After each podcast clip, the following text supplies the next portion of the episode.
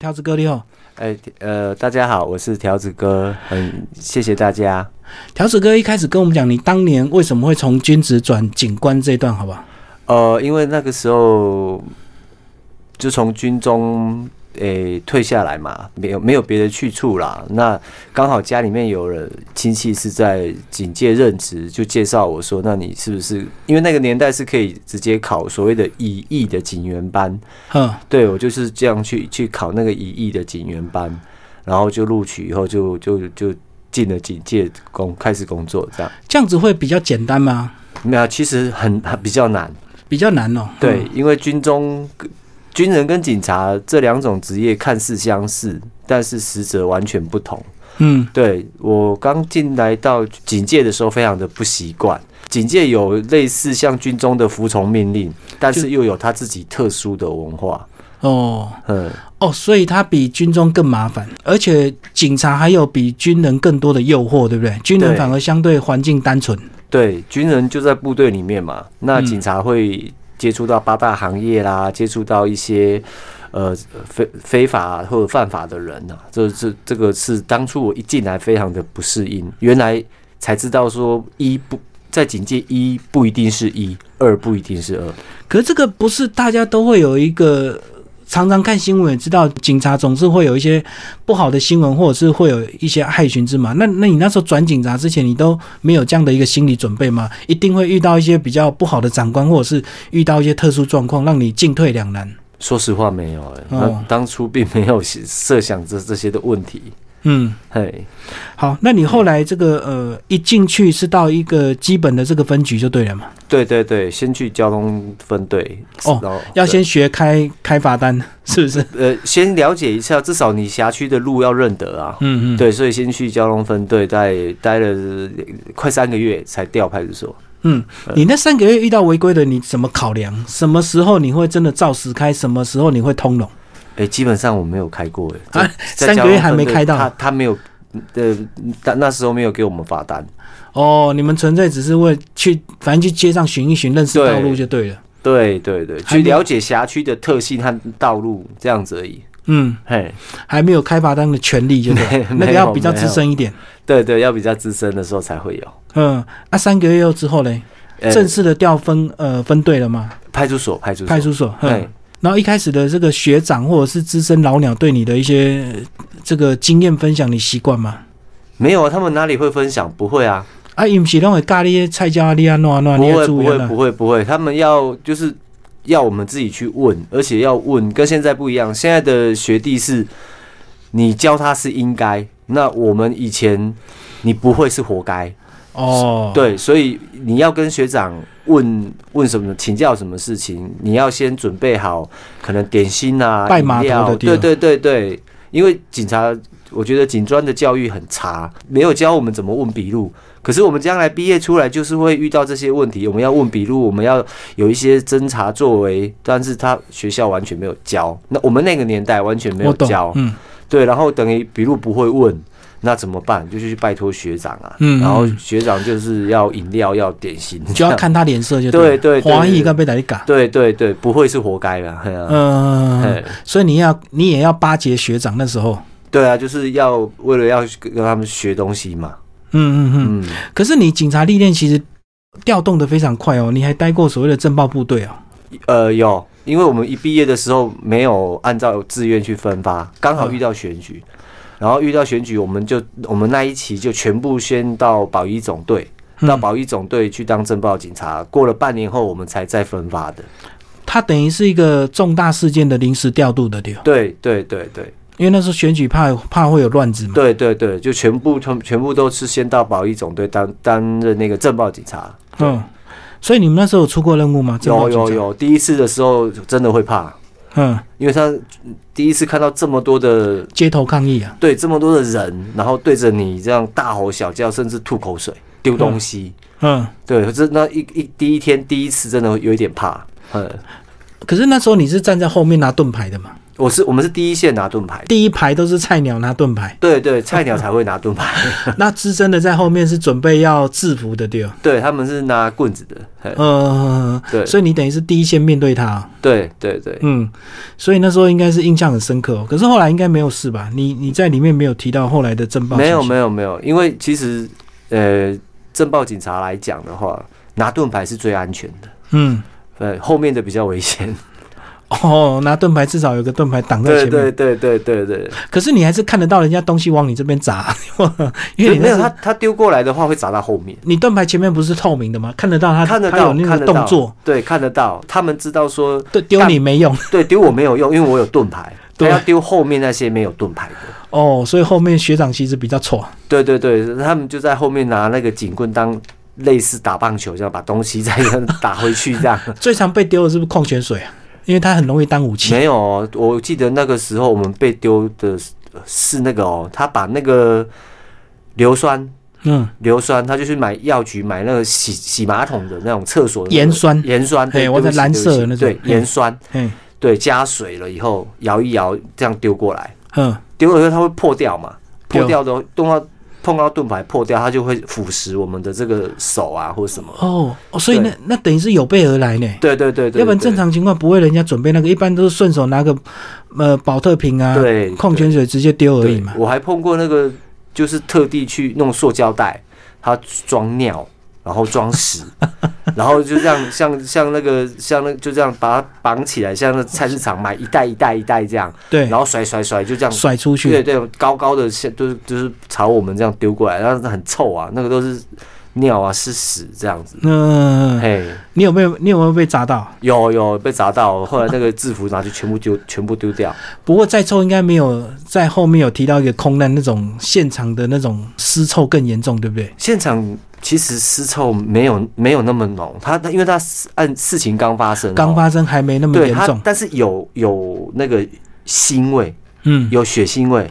但是它比较重的味道是那个那个消防泡沫的那个嗯。化学的味道，化学药剂，对，还有类似电线走火那种味道，嗯，呃，嗯。那个味道是比较浓的，就是那种焦味嘛，哦，对对，还有那个 barbecue 的味道，嗯，你写到这边就是讲到你们那时候刚这个买了一个什么多功能的车，对然后对对对，后来就是指挥车，在那个场合是你开去那边用的。对，第一次第一次嗯出勤就是去那边，其实你这边就写的蛮让人家惊吓的哦。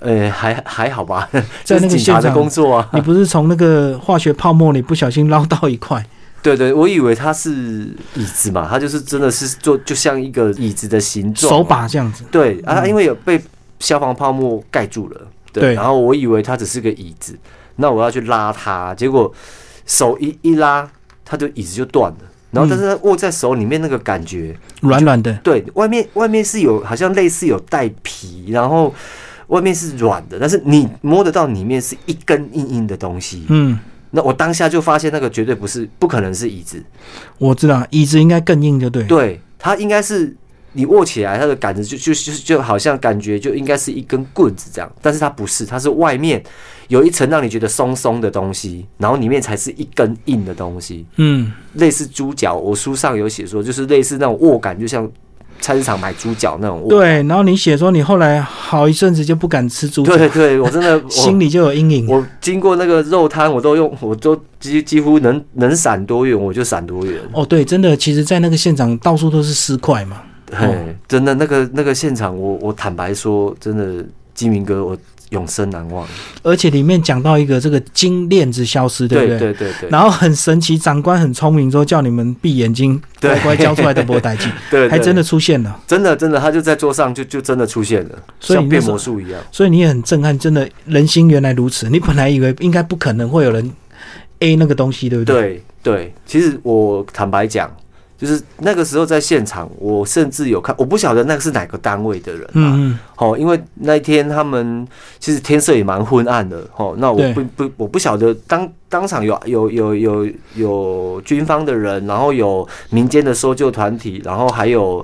消防局，很多单位非常多，对很多人，，嗯，很多人，然后更多的是藏仪社的人，也去抢哦，他去抢那个尸块，没错。对他只要抢到一个尸块，然后验 DNA，验出来，那就算他就算赚了一件嘛。就业业绩的对。对，但是我不是不确定他是他好像是藏一赛是哪一个单位，我不知道。我有看到他拿那个螺丝起子，一致的螺丝起子，嗯，去把人的嘴巴撬开。哦，撬牙齿对吧？对他撬开以后，他看我那时候我就觉得很纳闷，他干嘛去撬人家的嘴巴？结果我亲眼看到他就这样那个螺丝起子伸进去，嘴巴就这样手一扳，就一颗牙齿金色的。嗯嗯，对那个那个都是老鸟有经验的嘛。对我我觉得应该是的。我当下是非常的惊吓，说这个已经是往生者了，为什么这么不尊重呢？对，你怎么敢做这种事情？就如果是我，我真的，我真的，我后来我就不敢看了，我就就就直接躲躲躲回去车上，因为我觉得外面这些这是现场已经是已经够令人惊悚，然后再看到这些人的人性这么的贪婪，我真的没有办法接受。嗯嗯嗯，嗯，给你很大的震撼的。是因为其实，在那现场兵荒马乱，其实顺手 A 个什么东西，说实在很难被发现的。对啊，因为那个空难嘛，你说这个东西掉去哪了，怎么解释？还好是刚好是你们那个单位，所以它才会出现。如果别的单位出，永远也出现不了嘛。呃，应该是这样吧。嗯，里面还有讲一个三分钟的这个这个篇章，这个篇章讲到你那时候这个为了送新患者哈，嗯，飞奔在雪隧，然后遇到一个白木的车子挡你，对。然后真的这么神奇，后来这个车子就发生意外，这个车主，哦，这个我我也是印象非常的深刻。嗯因为打公用电话的哈是不会有来显示来电号码，对对，所以我们特地跑到那个国道的每个分队，其实他都是在跟那个所谓的服务区、休息区，他就在附近而已，就是相邻呐。那我们回去以后车停好。装备缴一缴，我们就我们我们查，因为有查那个车主的车籍的电话，然后就嗯。去打公用电话要给他。嗯。对，那我那个学弟，我我我在讲，我那个学弟还在我在旁边，就是话筒是拿放在听，我在听，但是他就他的耳朵也听在这个听筒上面一起听，对，对，结果听到我们就奇奇怪，怎么会是个年轻的小姐接电话？女生接的对对她接电话，她说他他好像听起来就蛮声音就蛮高兴的，就说啊。而且，请问一下，你们是不是跟这个某某某是是是朋友吗？呃、对不起哦，我这边是什么什么什么第呃国道几队第几分队，我是某某某。哦，哦，那我们就觉得很奇怪，我是什么事情？然后我也没讲话，他就继续讲。他说：“那诶、他不好意思啊，那你们你们、诶有没有他家属的电话啊？他现在人啊就在那个恩主公医院。嗯嗯，嗯，对，那那时候我们才啊，然后他就讲，我就我就我就问他，哎、请问他发生什么事？哦，没有啊，就是他他就在在那个国道二号吧，对的，他就是在那边就是撞了那个内侧的护栏，嗯这样，然后送送到还不还不到关西啦，还不到关，应该是从龙潭到关西中间这边，对，然后我们赶快就电话就挂啦，电话挂了以后就我我和那个学弟两个就我都不敢都讲不出话，就默默的走回去。那时候我心里面就想说，这个这个世界真的是现世报啊，就是他之前挡你们在雪隧挡你们，结果你你想要查查到他电话，想要去修理他一下，结果就接到等于是在处理事件的远景的电话，就他帮你接起来我们打他的手机，他帮我他对。接起，他以为是这个当事人朋友他很高兴，对对对对对对。所以就这样，这就是给你。对，然后我感触好深哦，真的，赶快那时候就想说，嗯，每个月都要来捐钱好了，做善事。嗯，然后呢，还有讲到一个红红的这个小女孩哦，以前那个环境还真的是一个小女孩，那个因为遇遇到一些意外意外状况，还可以窝在分局窝这么长一段时间哦。可以，那时候因为其实那个那个年代哦，社工的体制还没有这，么完整，没有那么完善。嗯。除外，我们警察自己的系统也还没有跟护议证有所谓的连线，对，所以我们根本没无从查询说他的，而且他我我印象中他那个时候没有报户口，嗯，他没有报户口，然后所以他也没有，他爸爸也喝醉了，也没有告诉我们他的名字，所以我说怎么就因为他红穿红色的衣服，对。他其实当场的时候是没有穿裤子，嗯嗯，只有穿内裤，对，对，然后他那个腿好很瘦，然后都是蚊子咬的，就营养不良的样子。，对，但是嗯。他，而且他旁边我没有写出来的是，他旁边他的笼子里面的一角一个角落，一个角落是一个水盆，给他蓝色的喝水，另外一个角落是一个铁，是一串铁链。嗯嗯嗯，对，那时候我们的直觉就是认为说，这个爸爸是不是也有拿这个铁链来来拴过这个红红。这个故事就是妈妈因为跟人家跑了嘛，对。所以这个爸爸就把这个对妈妈的报复的心哦，对，转移到这个小女孩身上，对。所以用一个狗笼把她关起来，她等于是一个受虐儿就对了。对。后来呢，你们把她带回来这个分局呢，因为那时候也调查不到她的相关的亲戚朋友嘛，没错，只能暂时就跟着你们 在分局里一段时间这样。对对。后来这小女孩就长大，就神奇又出现了，对，这个这跟个你相认，这个是我是我始始料未及，始料未及，你应该蛮讶异的。我是觉得 因为他小的时候跟长大差了很差蛮多了啦。嗯，嗯，差蛮多。现以前是个小小女孩，现在是个亭亭玉立的大小姐了啊、所以她就是找到你的资料，就刻意要去找你，就是对，她就是要来跟我当同事。那现在我那一天他很高兴啊，因为她嗯那天很高兴，他拿到所谓的全序部给他的合格实授的任官令，代表他是一个真正的公务员，真正的警察。他很高兴就跑来办公室，呃就是就是拿给我看。说啊，你看，我现在跟你一样是正式的警察了。嗯嗯，那我旁边同事就跟他说，可是他下个月就要离职，他本来要他马上他马上就哭出来了。哦，报恩要跟你当同事，因为当年你对他的照顾就对对，他就哭出来，然后就跟我讲说，为什么？为什么我们的缘分就是这样？你走，我要追，然后现在我追过来了，你又走了。嗯嗯嗯，对，哦，好神奇的这个故事，这个大家看了一定会不敢想，但其实在现在是不可能发生这种事情。这种这种现在社工只要联络资料一打出去，什么这个祖宗十八代都把你查出来。对对对不对对？不像以前那个呃电脑系统还没有那么没有那么发达，网络没有没有那么没有那么快速便捷的时候。对。嗯，里面还有一篇你讲到这个，你们去假扮情侣去抓一个这个绑票案，对对不对？？绑绑架，嗯，绑架案，然后这个假装情侣，然后那个歹徒也是很狡猾，对。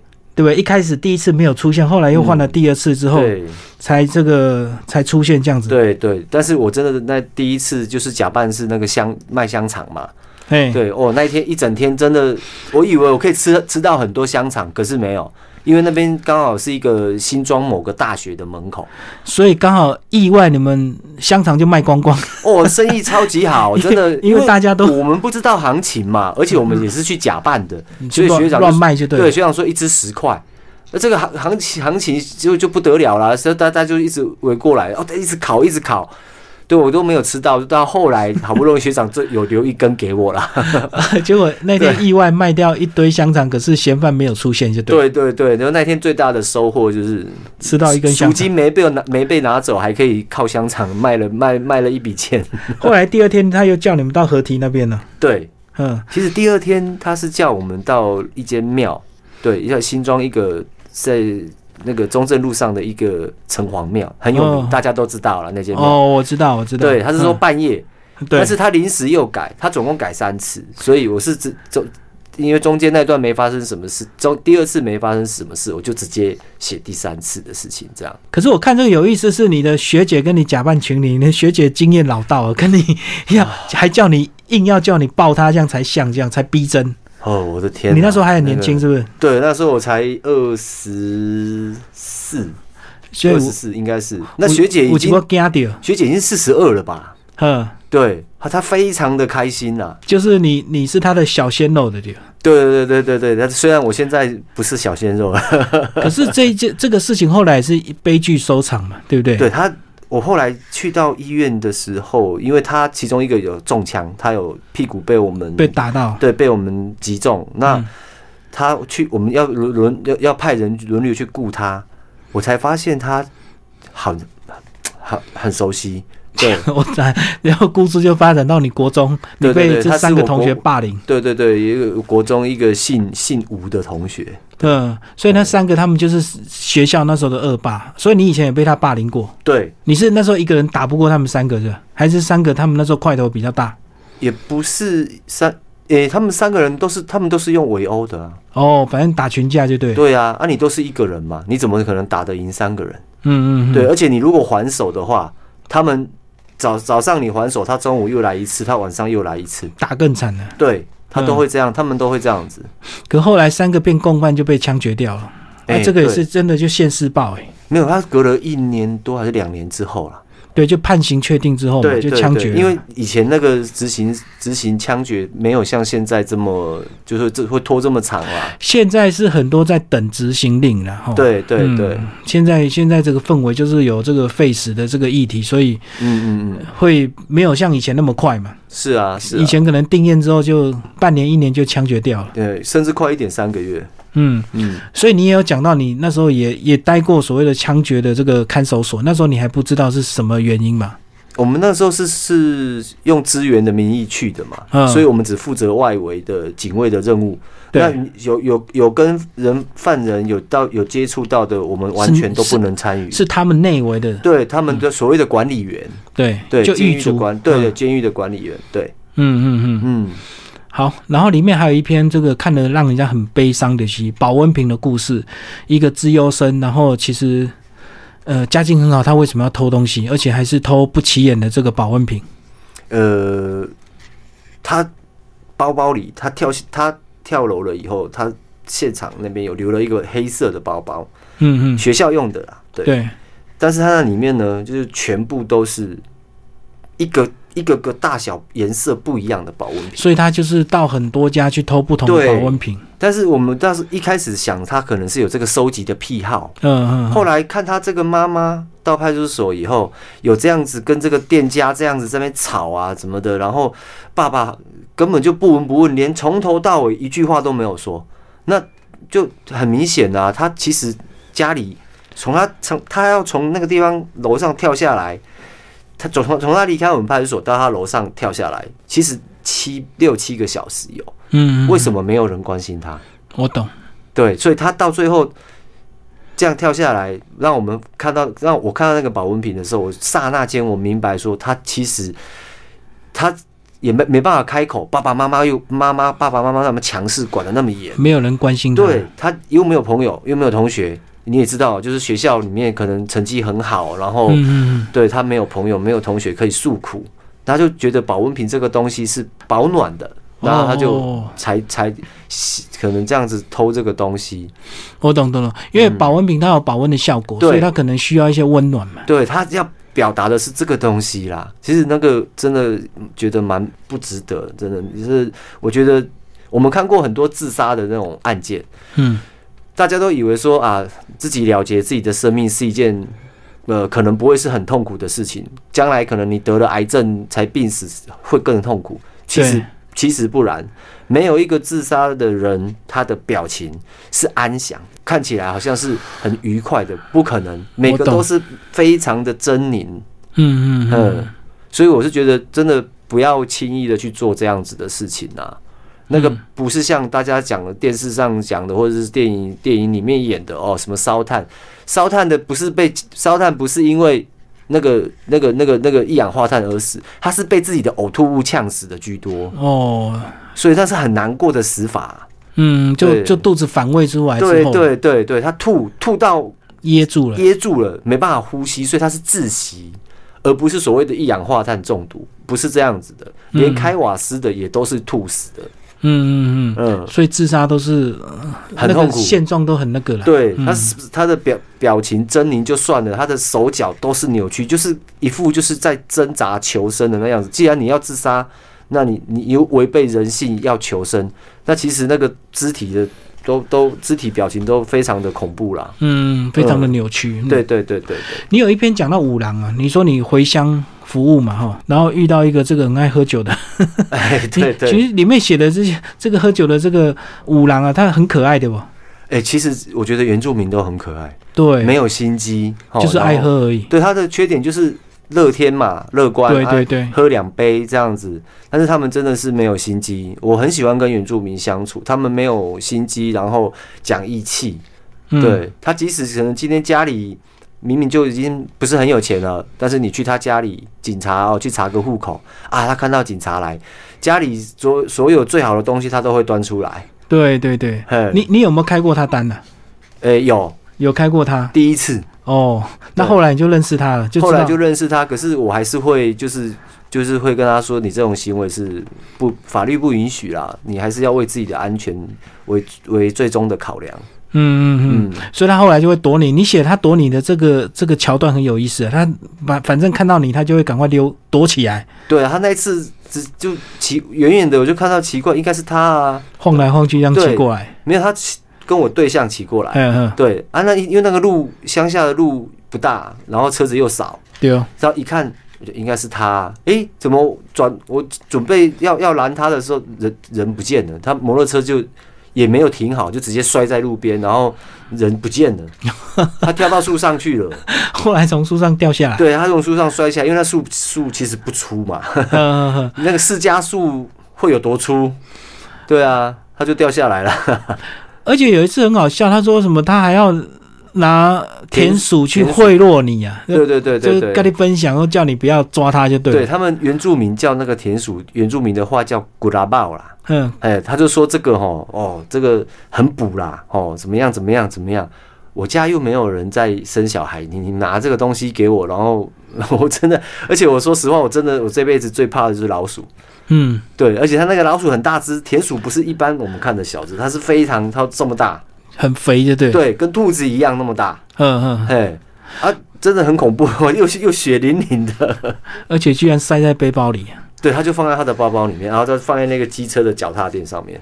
可后来这个也是悲剧收场哦。嗯，他从自己的家里这样，就是喝喝醉了嘛，嗯下楼梯的时候，呃，就滚下楼，然后颈椎断掉。对对对对对，嗯，结果最后很有意思啊，那个公祭大家放的酒，结果都消失了，家祭啦，他的家祭，所以大家拿去喝光了。对啊，他就亲友会送那个什么什么什么酒塔，有没有啤酒塔，像罐头塔那种。对他们都直接大拉拉，就是从那个塔就拿一瓶，喝完了再拿一瓶，再拿一瓶这样。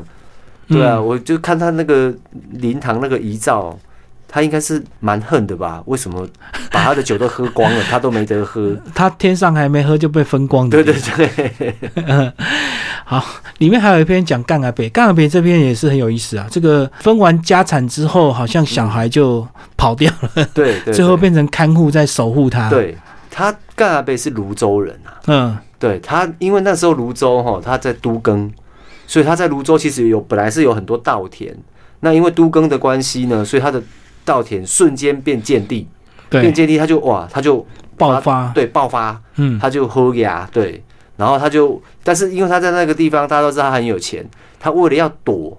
躲那些亲戚的借钱，还有儿女就是争吵之类的，他才搬到离泸州诶、没就是跟泸州相邻的我们的辖区来住这样子。嗯嗯嗯，哎，就为了躲亲戚，因为突然变后亚了。对对对，而且好，他之后有说啦，说好像也有人上门去恐吓他。哦，我懂了，因为黑道知道这个一定就会上门。对，对对对对，嗯嗯嗯。可是这边很有很有意思啊，这个其实他讲话很很有那个口头禅，可是后来突然有一天，哎，改掉了。对，他说现在跟孙子住，一共 我今嘛跟孙那大吼，变袂使阿公了教派，袂使教派囡那大细。对，说啊，恁以后甲我讲话拢袂使讲迄落迄落字哦，袂使讲迄落三字经，咱来好好啊讲，咱那是我们现在是读册人这样。所以你看他这个只是表现出他的寂寞而已嘛，哦，因为他寂寞，所以他就是可能会去花天酒地啊，或者是去去放纵一下，因为都是小孩都不没有在身边嘛，对生活没有重心的。对，但是他有都一直他的左手左边的口袋都是带着那个电子机啊，嘿然后右边就放那个他儿子送他那个 Zippo 的打火机。嗯，对对，是怀念。对对对，他就是带着那个那那个那两样东西到处跟人家炫耀啊，说你看我这我儿子送我的，你看这是我女儿小时候玩的，怎么样怎么样。对，但是事实上我们知道的人都会觉得他不是个坏人，对，但是他就是他很想要跟他的儿女好好的相处，但是因为儿女为了钱家产的关系，而把搞把家庭弄得四分五裂，然后对对他也不闻不问。他是个很有爱心的人呢，他真的他的那个外佣哦，我不夸张哦，他对外佣很好。他的外佣的那个那个肩包是 LV 的耶，嗯哪一个雇主会买 LV 的肩那个包包好几万块给给给他的那个外佣用使用？不可能嘛？对，他很疼他的那个外佣。对，因为为他这个外佣都照顾他啊。嗯哎，我们劝他说：“哎，你你不要你不可以这样，哎，起高机啊，你宽宽的绕跑，对啊，这样。敢用骗去啦，对，要就自己要保守一点。他就说啊，那便宜就叫便宜嘛，不要紧啊。啊，阿姨弟他在菲律宾哦，那个还有两个小孩，还有老公都要靠她啦。嗯，她说啊，骗就骗啦，没关系啦，钱哦生不带来死不带去。她对那个外佣真的很好，我真的是这辈子活到现在，我没有看过哪一个外佣有办法全身都名牌又背 LV，我没有看过。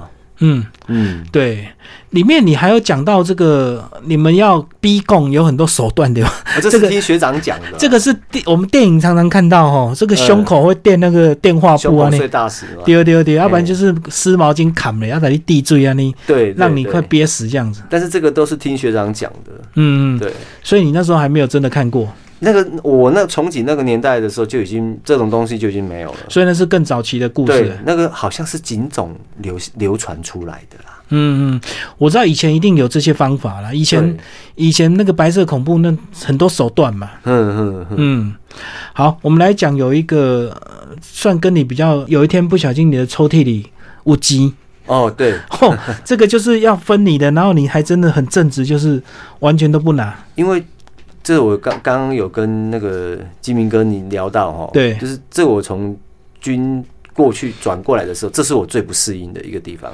嗯嗯我不晓得原来在警界有这么多的潜规则，有这么多的黑文化，啊，大家都不讲哦，都秘而不宣，也不讲。其实当时我已经有都或或多或少会都会听到学长在讲嘛哈，嗯，但是我当时接的管区我刚接，然后管区又很烂，我的管区就就就就就就只有槟榔摊。嗯对我没想到，我我当时以为这个钱真的就不是我的，是可能学长放错了还是怎么样？因为我常常看他们学长，就是不知道为什么，就是话会啊，哎哎哎，我我我辛苦无钱，一前借我几万啊，学长他们都直接就有办法从口袋就掏，是随时都有钱的，对，就现钞。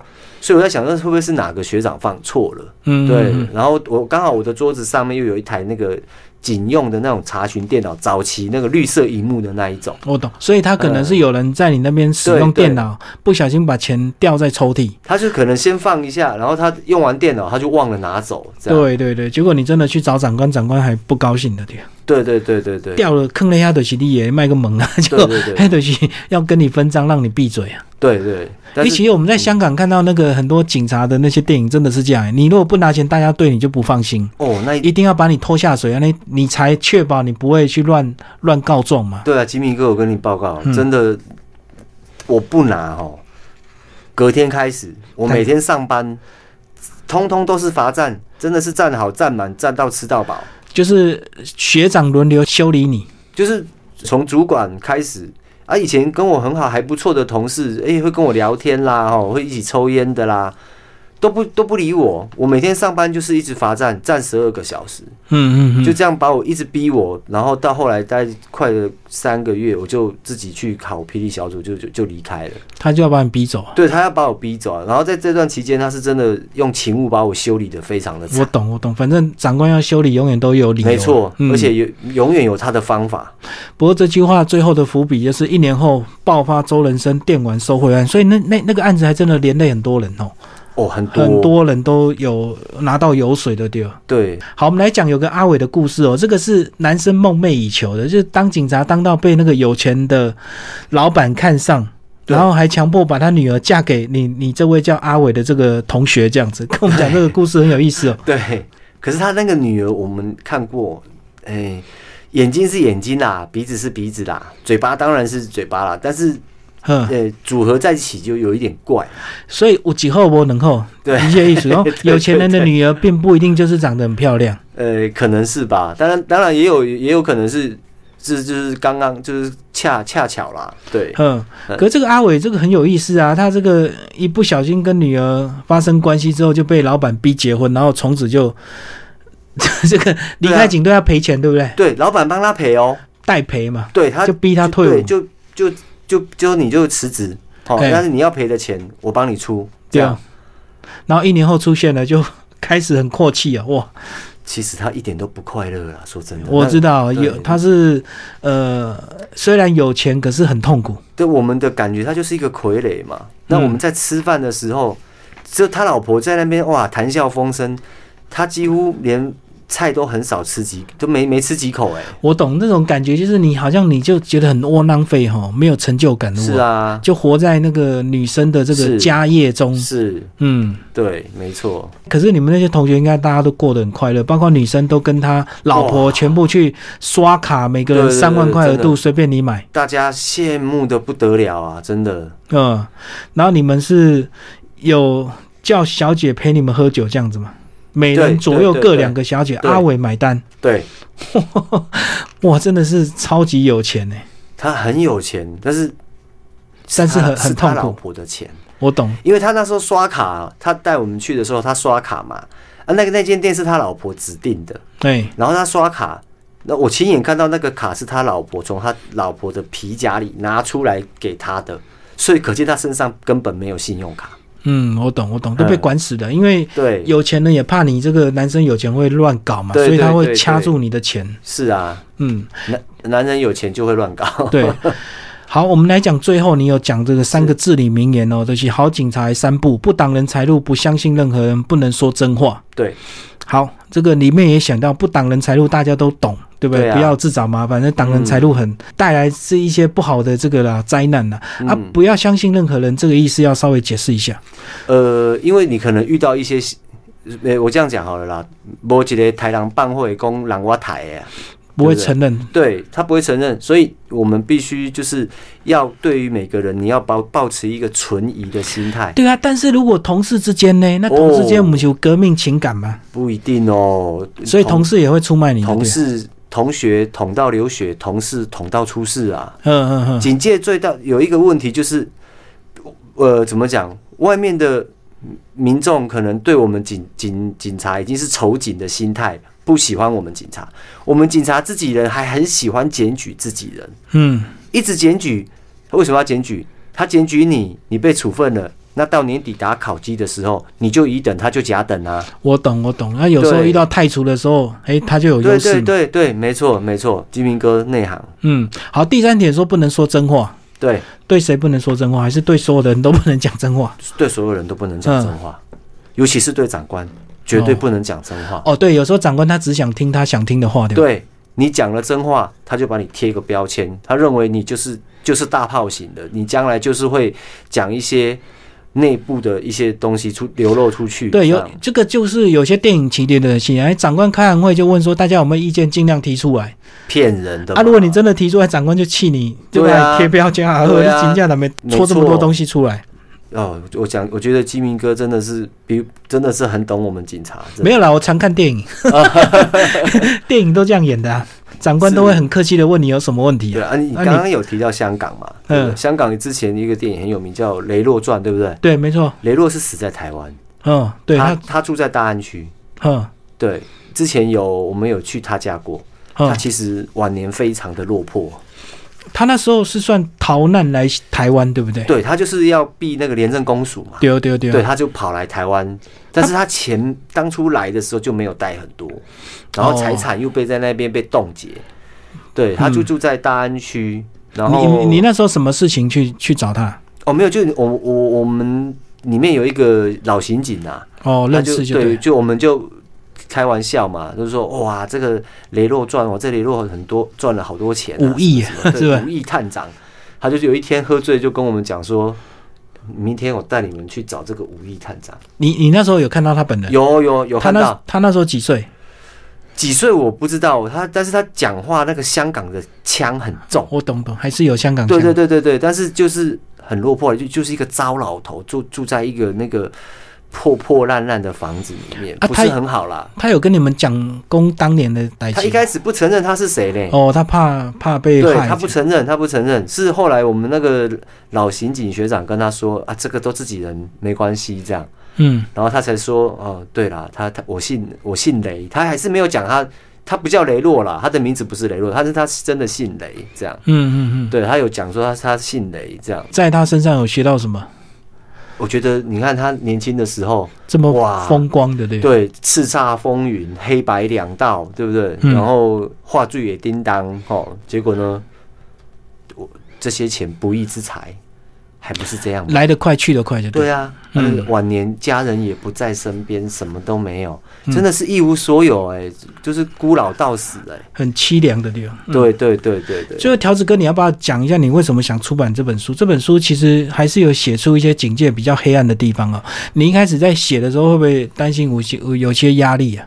哎、其实出版前到出版后，这些压力是都没有断过了。嗯，一定有人知道你是谁，会跟你对，这个他是以以这个关心一下嘛，对他以有他说这个会损害警察的形象，形象。嗯希望我不要就是这不要出这本书。嗯嗯，对，但是我当当初要出这本书，我的我决定的起念是因为那个看到那个去年的那个铁路警察发生的事情，嗯嗯，对，那哇，那就是到媒体一直拍啊，拍他妈妈、他的家人在那边哭哭哭啊，嗯哭啊，哭的好难过，我心里面其实蛮生气的。嗯对，然后呃，几署长又在那个署长信箱、脸书署长那个署长那个 NPA 署长室那边，就是 PO 什么啊 RIP RIP 啊，我就真的很生气。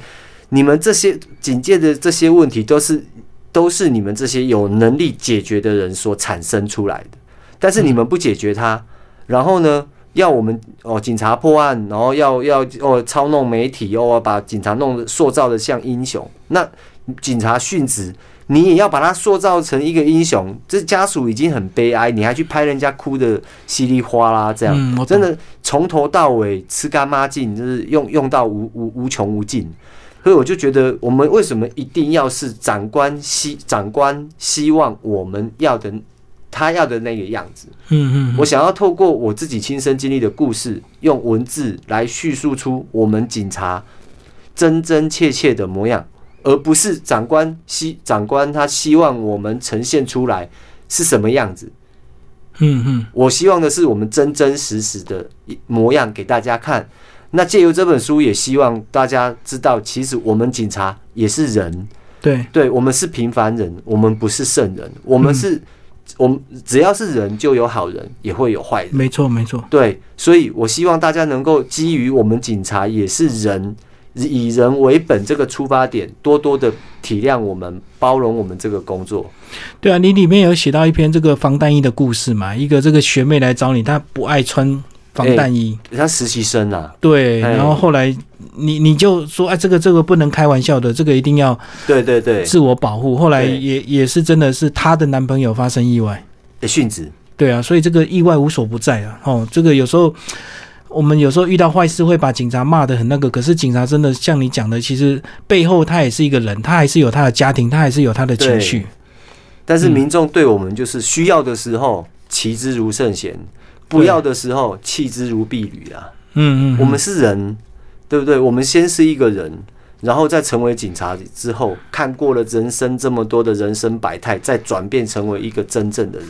嗯，难道我们不应该拥有基本的尊重，或者是基本的人性吗？对，基本的人的一些情绪的。是，哦最后你为什么会想退啊？其实后来出书没多久你就离开了嘛，哈，对，就我就离职转换了跑道了嘛。对，我就离职，嗯因为在对于我来讲啦，呃，很感慨啊，二十年嗯，我看到的警戒的进步对，几乎是零了。